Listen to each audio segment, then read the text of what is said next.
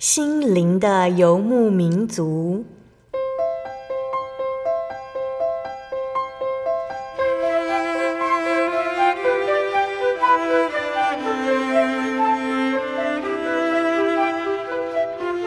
在这个谁都不管谁的后现代社会里，每个人的心灵都是游牧民族。成长的过程就是寻找的过程。每一颗漂泊的心灵，其实都在寻找生命的绿洲。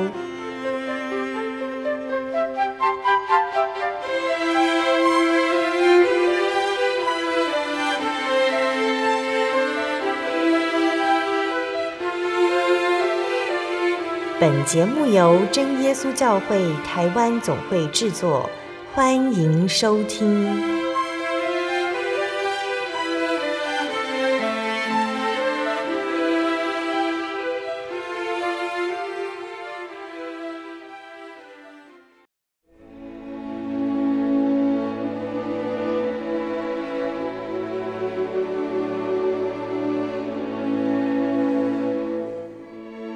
哈利路亚！所在空中的听众朋友们，大家平安，欢迎收听今天的心灵的游牧民族。我是贝贝，大家这个星期过得愉快吗？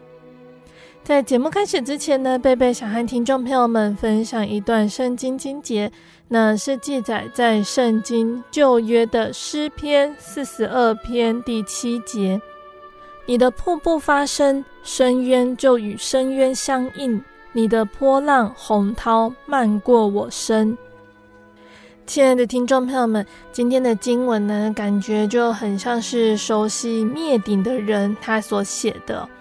在冲浪的字典里面，被大浪冲下板子就叫灭顶。冲浪的玩家会尽量避免灭顶，因为很危险。就算我们没有冲过浪，也有可能有灭顶的经验哦。当我们遇到天大的事情，觉得束手无策，那个感觉就像是灭顶一样。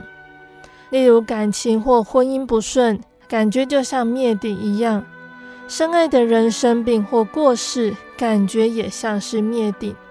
当某件事情发生了，让我们感觉受伤和无助，那也是灭顶。但是我们知道吗？神不会无视我们的困境。他知道我们的状况，他会出手帮助我们。神会与我们同在灭顶的这个环境里面，使我们内在更刚强，带领我们走出困境。耶稣他承诺将每天爱我们，让我们心中唱歌，就算我们的生命波涛汹涌，他也能够帮助我们在他的平安里安歇。那我们人呢，一旦能够在哀伤、环境恶化的时候，仍然保有一颗安静的心，我们的心思往往会想要寻求神的旨意。也只有当神被人尊崇，当人把焦点放在行神的旨意，而不是自己的看法时，我们就能够走出困境。所以，愿我们都能够这样子向耶稣祷告，亲爱的主。当我们遇到困境的时候，求你赐给我们勇敢的心，并且能够陪伴那些受过这样苦难的人。也求神赐给我们一颗新心，让我们明白困境与顺境都有价值，光明与黑暗都有意义。困境虽然难以承受，却可以使我们的意志更加坚定，思想人格更成熟。而我们也相信耶稣，你必带领我们走过。阿门。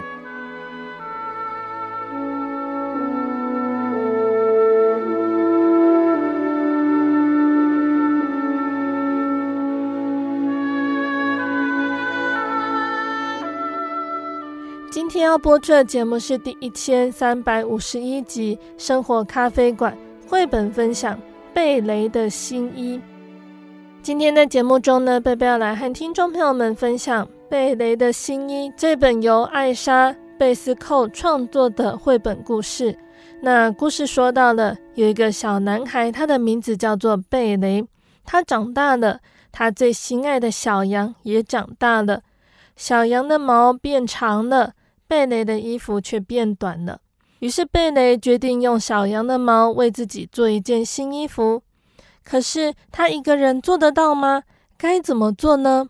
那这会是一个什么样的故事呢？让我们先来聆听一首诗歌。诗歌过后，贝贝就会来分享这本绘本故事。贝贝想要分享的诗歌是赞美诗的九十一首《想念主爱》。我昨夜曾纪念你的爱，耶稣不能遮藏过于高深，不尽又不竭。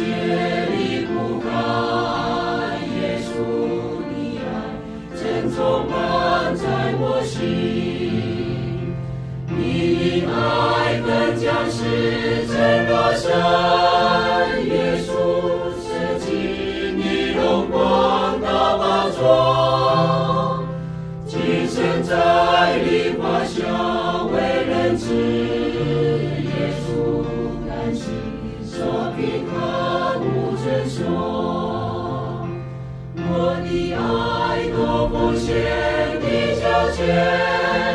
耶稣因你的万有满我意，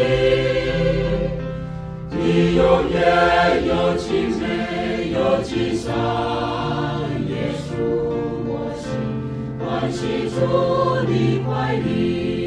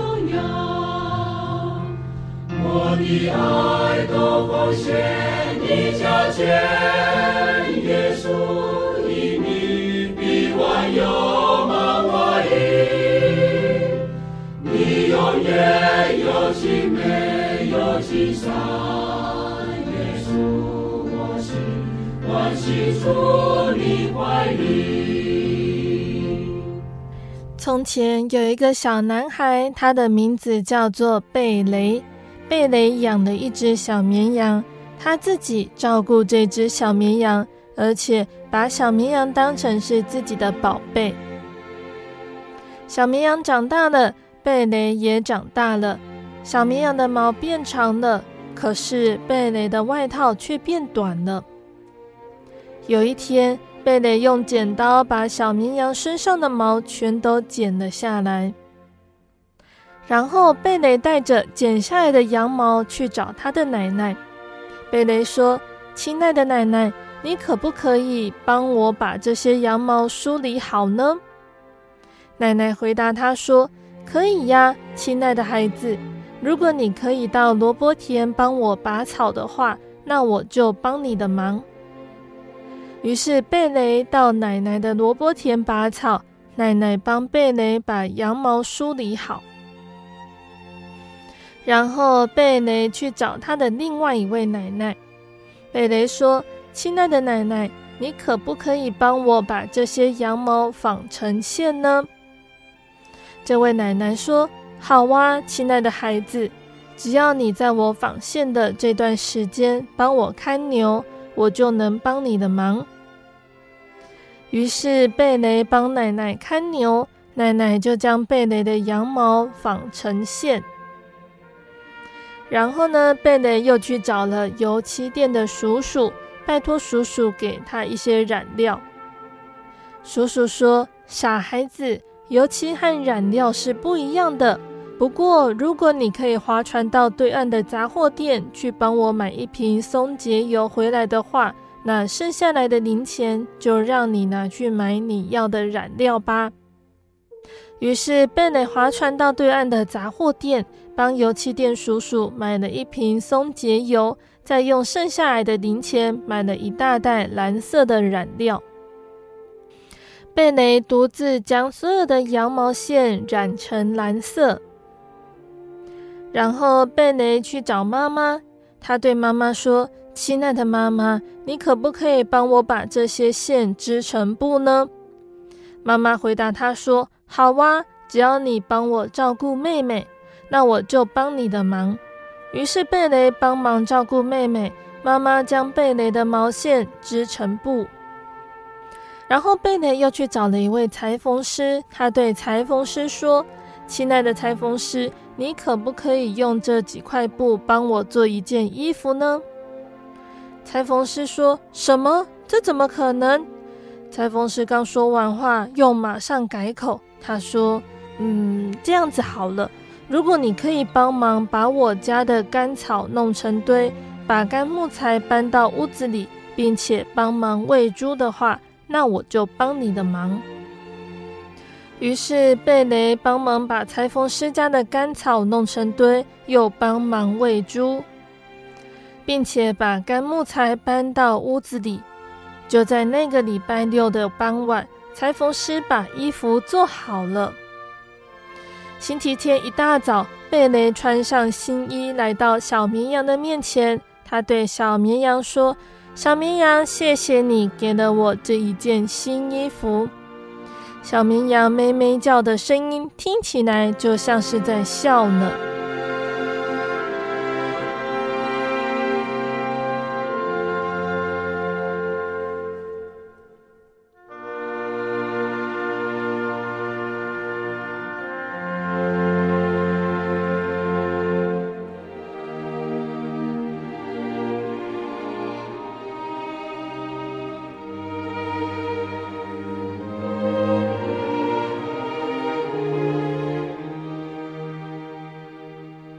好，那亲爱的听众朋友们，我们今天的绘本就分享到这里喽。今天的故事有比较短一点点哦。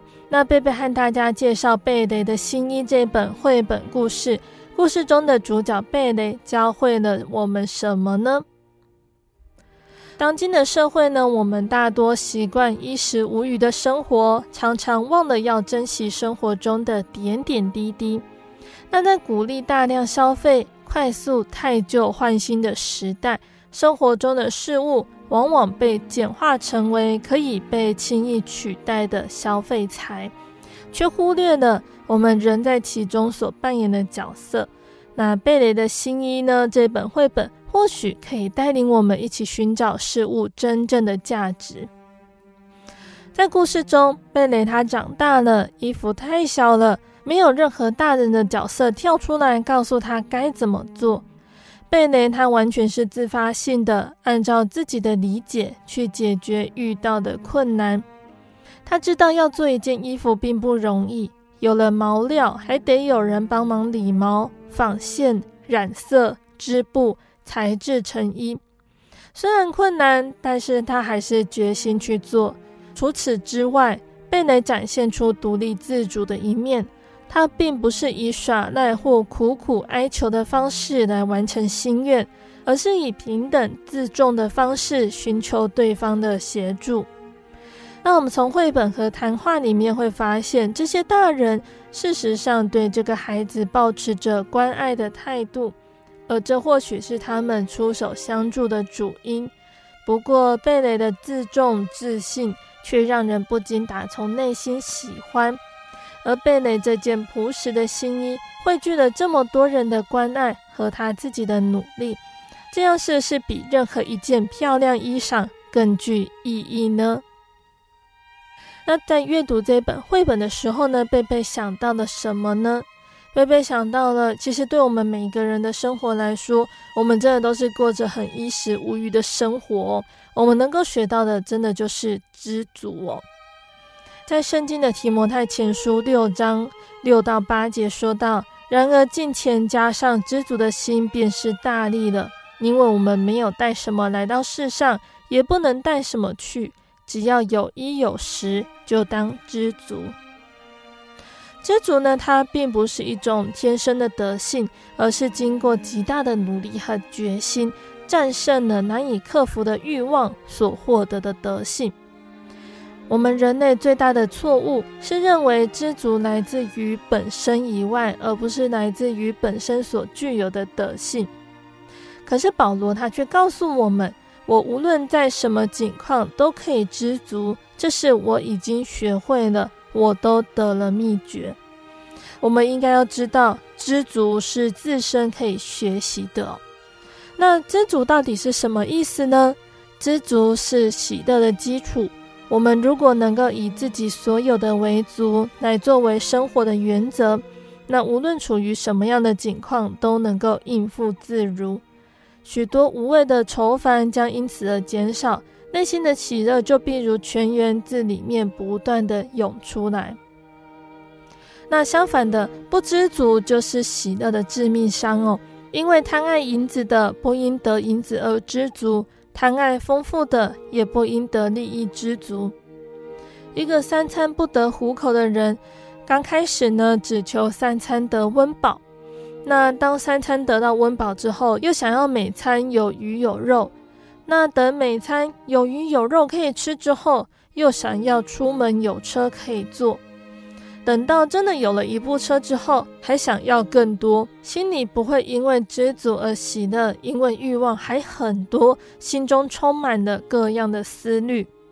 我们要知道，我要让一个不知足的人快乐。真的好像企图用水来灌满筛子一样，不管我们倒入多少，总是无法让它充满起来。守财奴可以充满他的钱袋，但永远充不满他的心，因为无法得到他所想要的财富。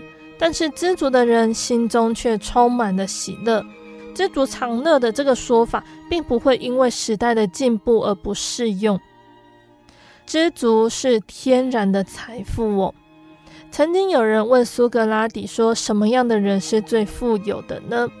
苏格拉底回答说：“满足于最低要求的人，因为知足是天然的财富。”那我们知道哦，贫富的差距不过是比较而已哟。俗话说：“比上不足，比下有余。”我们如果不与在上的相比，存心不贪爱钱财，而能够以自己所有的为足，就算是赤手空拳，也不会是贫穷的。相反的，一个不知足的人，即使腰缠万贯，他仍然像是一无所有的一样。那为什么人会不知足呢？不知足的主要原因，是因为没有认清生命的意义。圣经上有说到。他怎样从母胎赤身而来，也必照样赤身而去。我们没有带什么到世上来，也不能带什么去。我们如果明白生命胜于饮食，身体胜于衣裳的真理，确信一切的考验，无论难易，都是来自于慈爱的真神，并且万事都是互相效力，叫爱神的人得益处，我们就再也不会不知足了。圣经中的约伯，他所受到的试炼是在一夜之间，所有的儿女、财产都没有了。可是约伯他却伏伏在地说：“我赤身出于母胎，也必赤身归回。赏赐的是耶和华，收取的也是耶和华。耶和华的名是应当称颂的。”那这个就是知足最好的说明哦。那不知足的第二个原因是因为贪婪，这是一种漫无节制的欲望，因为空虚的心是永远没办法填满的。没有一个人能够保有全世界，但是每个人都要把世界视为己有。一个贪婪的人总认为神安排给他的环境不够理想，想要以自身的力量来改变，才能够使他满足。心里老是想着，我要是能够在世界的其他地方，该有多好啊！正因为这种贪婪之心作祟，让贪婪的人永远无法知足。有一个小故事是这么说的哦，在一个酷热的日子里面，玻璃缸中的金鱼还有笼中的金丝雀开始说话。金鱼说：“但愿我能够和金丝雀一样的跳跃，我真希望能够到那笼子里去。”金丝雀说：“我也愿意能够像那一条鱼，在清凉的水中是多么舒服啊！”那突然有一个声音就说了：“金丝雀到水里去。”金鱼到笼子里来，他们立刻换了位置，可是他们都没有得到快乐，反而更加悲惨。因为造物主，也就是神，给我们每个人所安排的环境，是依照个人的能力，最适合我们的本性。那知足这件事情呢，并不是以消极的态度来处事，放弃追求进步的心，逃避现实的思想哦。知足呢，是对神所安排的环境，一切的遭遇都能够领受而感谢，并且从感谢中生出喜乐的积极表现。所以呢，知足可以说是虔诚的信仰生活结晶。刚刚有提到的使徒保罗，他说：“我无论在什么境况都可以知足，这是我已经学会的。我知道怎样处卑贱，也知道怎样处丰富。”或饱足，或饥饿，或有余，或缺乏，随事随在，我都得了秘诀。我靠着那加给我力量的，凡事都能做。那但愿我们都能够有知足的心，来蒙神喜悦。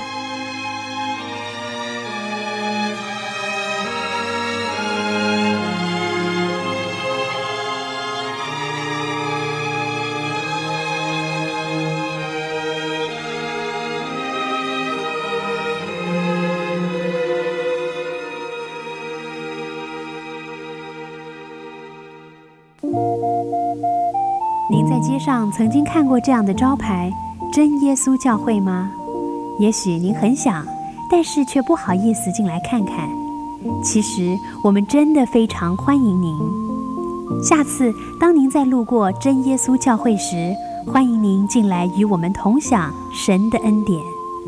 真耶稣教会，台中邮政六十六至二十一信箱，欢迎来信，愿您平安。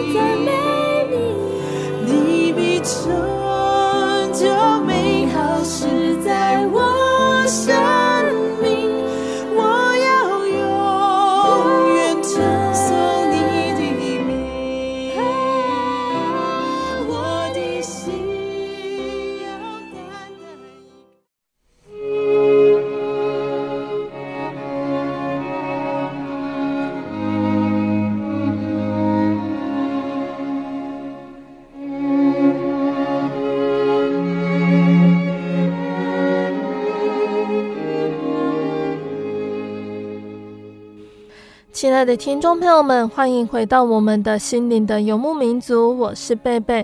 今天播出的节目是第一千三百五十一集《生活咖啡馆》绘本分享《贝雷的新衣》。节目的上半段，贝贝和听众朋友们分享的一本叫做《贝雷的新衣》这一本绘本故事哦。在圣经的腓利比书第四章十一节到十四节有说到。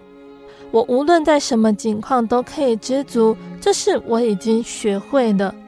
我知道怎样处卑贱，也知道怎样处丰富，或饱足，或饥饿，或有余，或缺乏，随是随在，我都得了秘诀。我靠着那加给我力量的，凡事都能做。愿我们都能够学习什么叫做知足。节目的下半段，贝贝要再来和大家分享圣经故事哦，欢迎听众朋友们继续收听节目。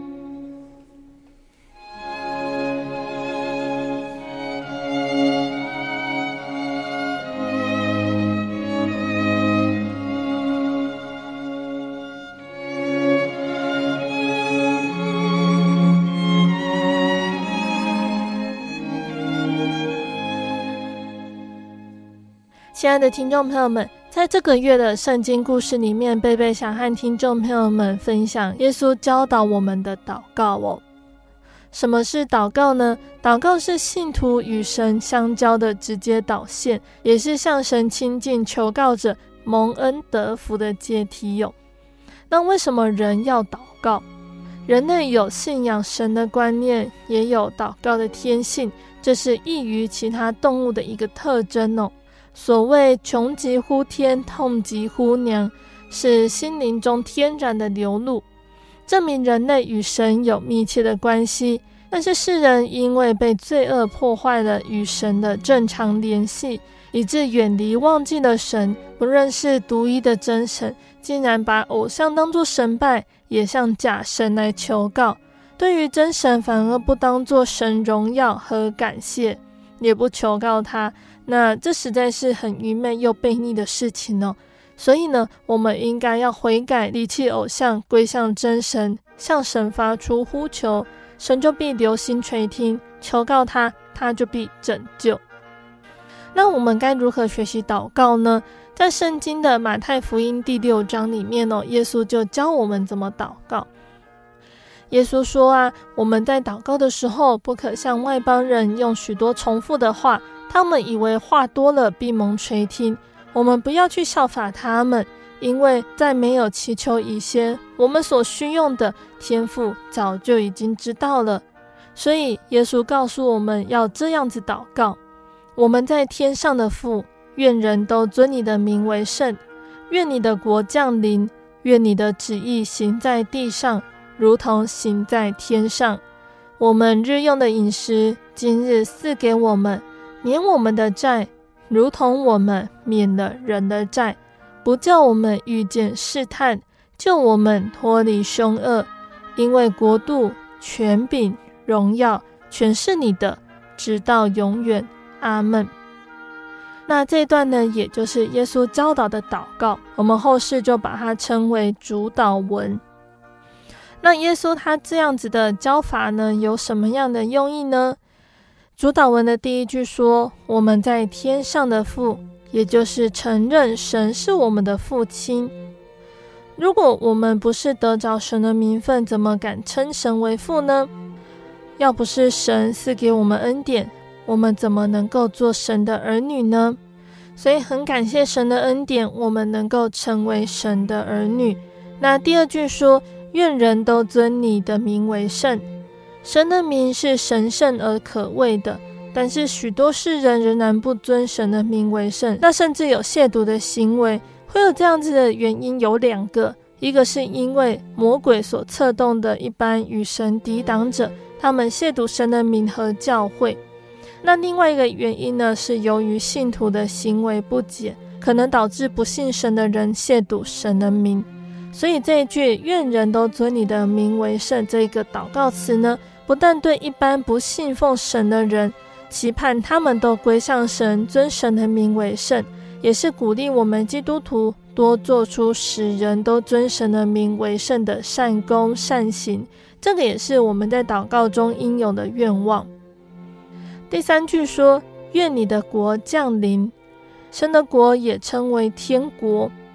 耶稣他在世界上传道的时候，首先就说：“天国近了。”这个是他在世传道的中心信息。所以说他在复活之后，他与门徒讲论的还是天国的事情。那我们基督徒的最大目的就是进入神的国。这个国不属于世界，乃是完全以神的旨意、能力统治的属天境界。所以我们要祈求神国完全实现。那另外一方面呢，神的国也指着圣灵的统治权。圣经上说，神的国就在你们心里，也就是圣灵进入我们的内心，使我们成为天国的子民。那下一句祷告词提到的是：愿你的旨意行在地上，如同行在天上。神的旨意在天上都是通行无阻的。因为有天使听从神的命令，成全神所喜悦的。可是，在地上呢，有的时候是因为撒旦的阻挡，或者是我们信徒的糊涂，以致神的旨意暂时受到阻碍。可是，神他是随己意做万事的，他所预定奥秘的旨意是不改变，无人能够拦住他的手，总要行完他的旨意。所以主耶稣他来到这个世上，就是要照神的旨意而行。也因此，我们按照神的旨意被招得救的人，对于神的旨意要查验、要知道、要遵行、要成就。但祷告中，我们就要遵照主的旨意而行。那再来提到的是，我们日用的饮食，今日赐给我们。饮食是生命所需的，是合理的祈求。神与我们的关系密切到每日饮食都要靠神来赐予。我们饮食饱足是神常施的恩惠。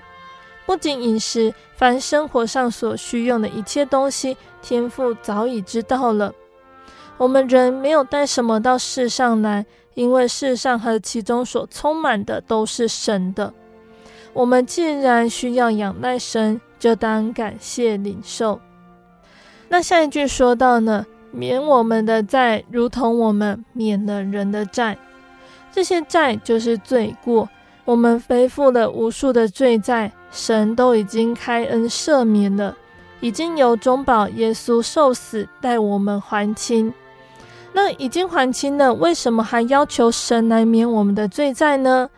这里所说的罪债有两种，一个是行不义的罪债，一个是不行善的罪债。不行善的罪债包括传福音哦，任何人对神都免不了这两种的欠债。耶稣的宝血竟然洗清我们一切的罪，赦免我们一切的不义，这是在消极方面离开不义。可是，在积极方面，我们还是要行出各样的善事，才是属神的完全人。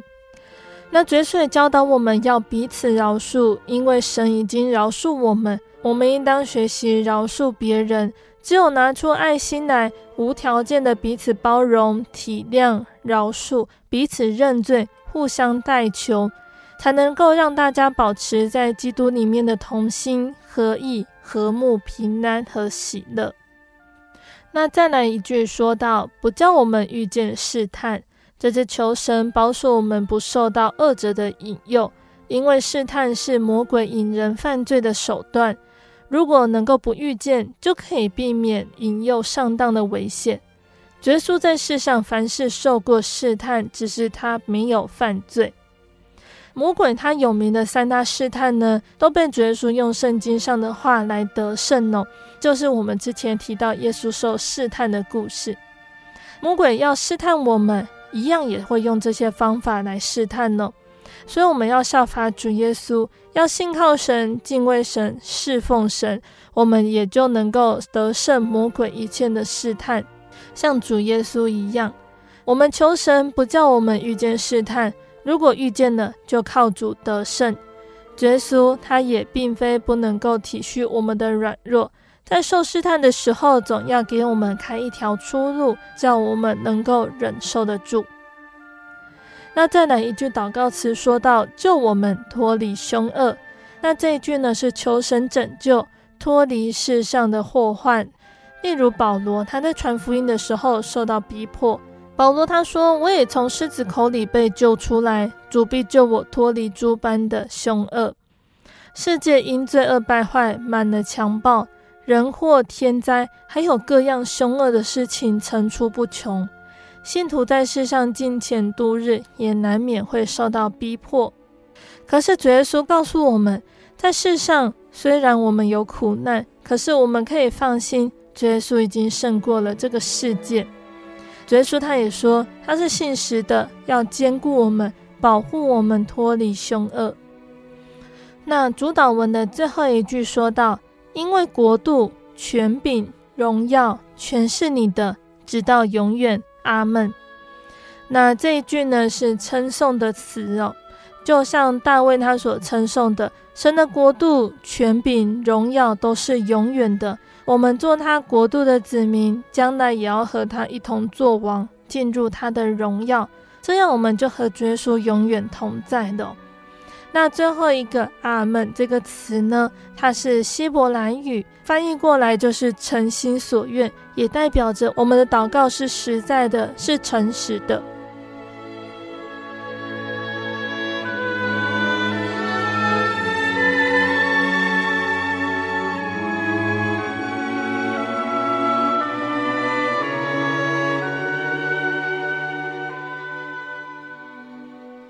那遇到重要还有困难的事情，感觉祷告无力，我们可以加上进食，在神面前刻苦己心的求告神。进食呢，就是增加祷告的专心还有恳切，并且对神表示侍奉的虔诚。进食祷告不但能够增加祷告的力量，也能够约束身心，制服情欲哟。禁食祷告并不是在追求时髦，也不是在说明崇尚苦修，而是借由刻苦己心，祈求神能够引导和帮助，要将有碍我们与神交通的事情排除。但是呢，耶稣他在教我们祷告的时候呢，也有提到关于祷告以及禁食祷告的一些要注意的地方哦。在马太福音的六章五节这里说。你们祷告的时候，不可像那假冒为善的人，爱站在会堂里和十字架路口上祷告，故意叫人看见。我实在告诉你们，他们已经得了他们的赏赐。你祷告的时候，要进你的内屋，关上门，祷告你在暗中的父，你父在暗中察看，必然报答你。还有另外一个提醒是说，你们禁食祷告的时候，不可像那假冒为善的人，脸上带着愁容，因为他们把脸弄得难看，故意叫人看出他们是禁食。我实在告诉你们，他们已经得了他们的赏赐。你禁食的时候，要梳头洗脸，不叫人看出你禁食来，只叫你暗中的父看见。你父在暗中察看，必然报答你。那所以我们可以从这两段经文里面看出来，为什么以色列人他们刻苦己心，为什么神都不理会呢？因为律法规定呢，在禁食日要洁净自己，要脱离罪，无论何人在这天什么工都不可做。但是他们却在禁食日强迫奴仆工作，求取自己的利益。他们外表禁食，内心却远离神的话语。那我们刚刚有提到哦，禁食它原是敬虔的操练，但是以色列人他们却借着禁食来彼此争竞，互相炫耀，为了要求人的称赞，因此不为神所悦纳。他们只有外表禁食，用嘴唇敬拜神。但是神却要我们内心真实的去悔改，用心灵诚实敬拜神。只有发自内心的进食，才能够蒙神祝福；祷告才能蒙神垂听。那以色列人他们的进食不得到神的垂听，还有另外一个原因，也就是我们刚刚提到的，他们的祷告是要得到人称赞的进食。进食祷告本来是灵性上的操练，是要在暗中对神做的。那犹太人他们的律法呢，刚开始是有规定，在某一天呢要禁食祷告，为罪来痛悔。那有些犹太人为了表示敬虔，他们增加祷告的次数，而且是连水都不喝的。那这在以色列当地这个地区来讲是很难受的，因为他们天气比较炎热。那有的人在禁食的时候，脸上涂上白粉，身穿破衣，面上带着愁容，故意叫人看出他们在禁食。所以耶稣就说啊，他们已经得到人的赏赐，天赋就不再报答了。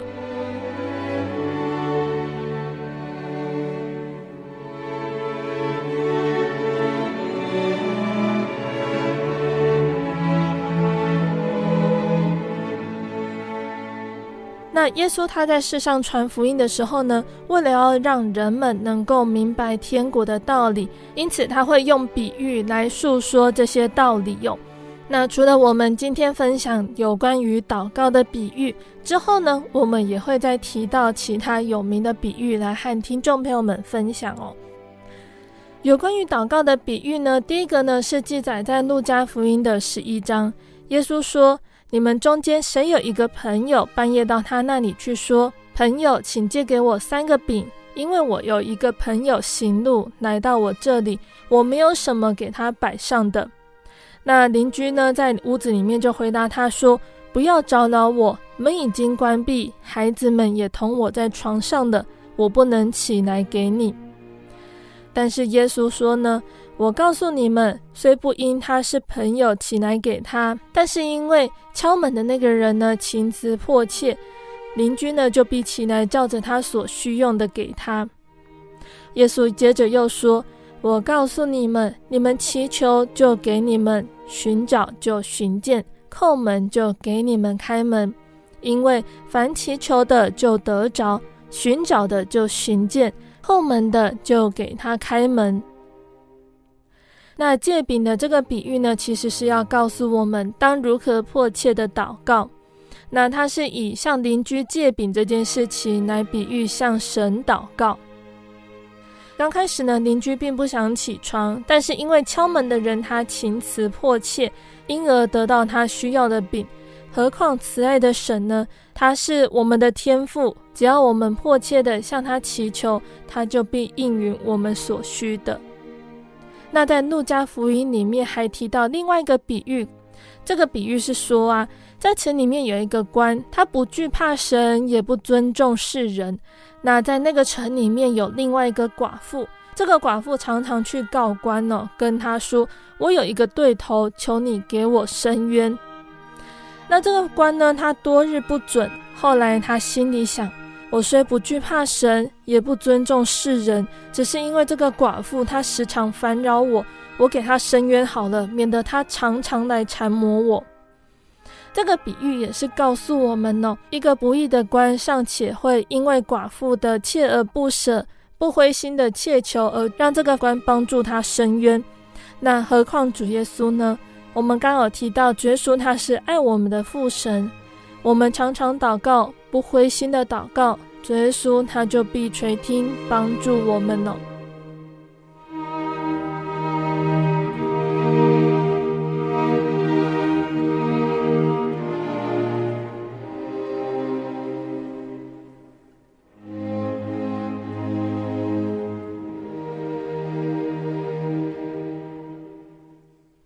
那我们要说到最后一个比喻。那最后一个比喻呢，是主耶稣向着那些仗着自己是义人、藐视别人的人来说了一个比喻。耶稣说，有两个人上殿去祷告，一个是法利赛人，一个是税吏。法利赛人站着自言自语的祷告说：“神啊，我感谢你，我不向别人勒索、不义、奸淫，也不像这个税吏。我一个礼拜禁食两次，凡我所得的都捐上十分之一。”那另外一个人呢，也就是税吏，他远远的站着，连举目望天也不敢，他只捶着胸说：“神啊，开恩可怜我这个罪人吧。”那这个比喻呢，我们刚刚说，耶稣是要讲给那些仗着自己是义人、藐视别人的人。仗着自己是义人，这句的希伯来文是确信自己为义，指他们自以为是艺人，因而依靠自己，不依靠神。但是这些人，他们将无法得到神的悦纳。那法利赛人呢，在我们开始讲新约故事之前呢，我们有说到哦。法利赛人他们的学识渊博，生活严谨，他们严格遵守摩西律法，在社会上他们被人尊重，一般人认为他们是义人，但是他们设立了更多的规定，反而叫人在生活上受到更多律法的限制。那税吏呢，在我们讲到耶稣他拣选十二个门徒里面有提到哦，因为以色列那个地方呢，在当时是被罗马人所统治的。税吏他是帮罗马人工作，在收税的。税吏的生活腐败，违反摩西律法，在社会上，税吏常常是被人唾弃的，一般人不愿意跟他们往来，视为罪人。可是，在耶稣的眼中，反而税吏被称为义人，这是出于大家的意料哦。事实上，只有神是绝对的完全，他是纯全无瑕疵的，而人因为犯罪，亏缺了神的荣耀。无法达到绝对完全的地步，所以在神的眼中，世界上是没有义人的。法利赛人的行为好，在神的眼中还是罪人；税吏的行为不好，在神的眼中也还是罪人。可是因为税吏他愿意认罪悔改，谦卑地向神祷告，神的恩典就临到他的身上，使他能够白白的称义，被神称为义人。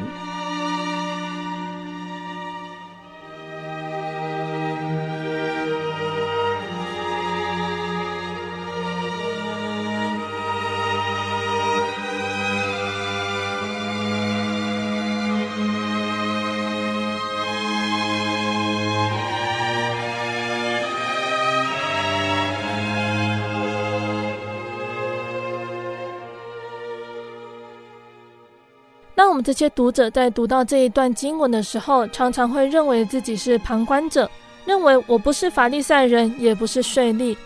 我们在读经的时候，我们可以假想我们自己是其中的主角，我们就可以以此为戒，努力来改善。昔日的法利赛人还有税吏，就是代表我们今天的信徒。我们的信仰状态有高潮和低潮，有的时候会热心，有的时候会冷淡。当我们热心聚会、读经、祷告、做圣工，我们要注意，我们是不是会像法利赛人一样瞧不起软弱的同龄呢？那当我们的信仰冷淡、热心追求世界，不愿意亲近神，祷告时心中充满罪恶感，我们可以以税吏为我们的榜样，要谦卑认罪悔改。这才是我们祷告应有的正确心态，是以神作为祷告的对象，态度谦卑，尊神为大，愿意凡事遵照神的带领，也愿意重视软弱的同龄，为他代祷。这样子的祷告，终久必蒙神的应允。亲爱的听众朋友们，期盼今天的故事和分享能够对大家有所帮助和造就。大家可以借由这一集的节目里面学习到如何祷告。那今天的圣经故事就分享到这里喽，请大家继续锁定心灵的游牧民族，贝贝将会和大家分享接下来的圣经故事和道理。那在节目的最后，贝贝要再来和听众朋友们分享一首好听的诗歌。这首诗歌是赞美诗的四百一十一首，《美丽的祷告花园》。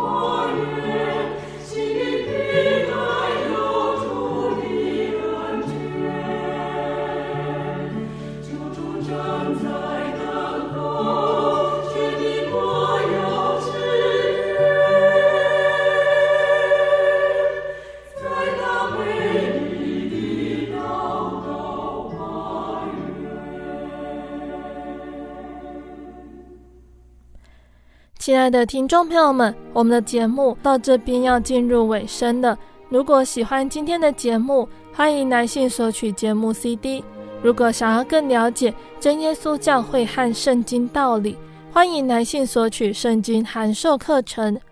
来信都请寄到台中邮政六十六支二十一号信箱，台中邮政六十六支二十一号信箱，或是传真零四二二四三六九六八零四二二四三六九六八。我们更欢迎听众朋友们亲自来到真耶稣教会参加聚会，或者是收听收看真耶稣教会的线上直播，一起共享主耶稣的恩典。想要聆听更多心灵游牧民族的节目，欢迎上网搜寻喜信网络家庭，收听线上广播。使用智慧型手机安卓系统的朋友，可以下载我们的 App 来聆听。那大家也可以在各大 Podcast 平台上来搜寻收听我们的节目哦。最后，谢谢你收听今天的节目，我是贝贝，我们下个星期再见喽。我的心是一只鸟，飞行介于